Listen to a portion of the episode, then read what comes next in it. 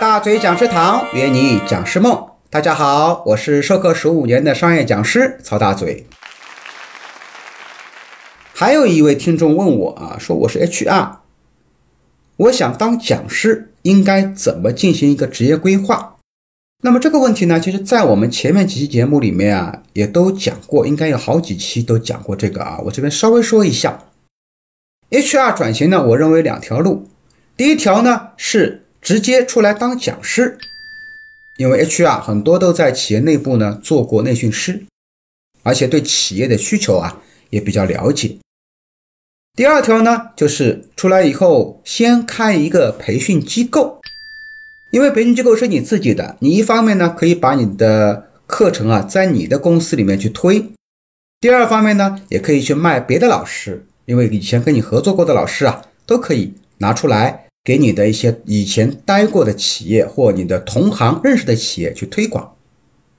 慢慢的从他们的课卖卖到自己的课，自己的课一旦起来了，你可以考虑再怎么样再回到当讲师这条路。那么分享一下啊，大嘴老师呢。过去就是刚开始出来做培训行业，我就是拍培训公司的。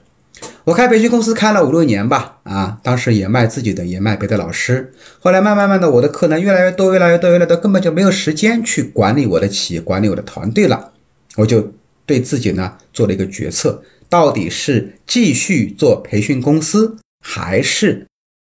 全力以赴去当讲师？后来呢，我做了个决定，就放弃了培训公司。而是一门心思当好我的讲师，后来我的课量也爆了。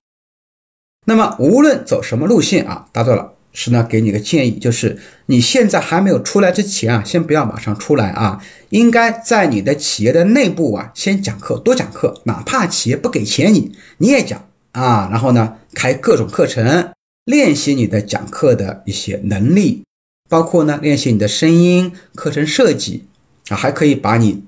未来想讲的课，在内部去做一个打磨和试讲，同时啊，还没出来之前呢，也要进入一些 HR 的圈子，哎，跟我们的同行们多交流。HR 是你的未来的客户嘛，可以建立一些行业的客户人脉。因为这个时候，你的 HR 的同行啊，他对你不会有任何的防备啊。那么等到你一旦出去开公司了，那么这些 HR 就是你的潜在客户。呃，除了这些以外啊，我在前面也讲了很多，你可以往后面回听一下，可以找一找 HR 当讲师应该怎么进行规划。好的，那么这一期我们就分享到这里，下期节目再见。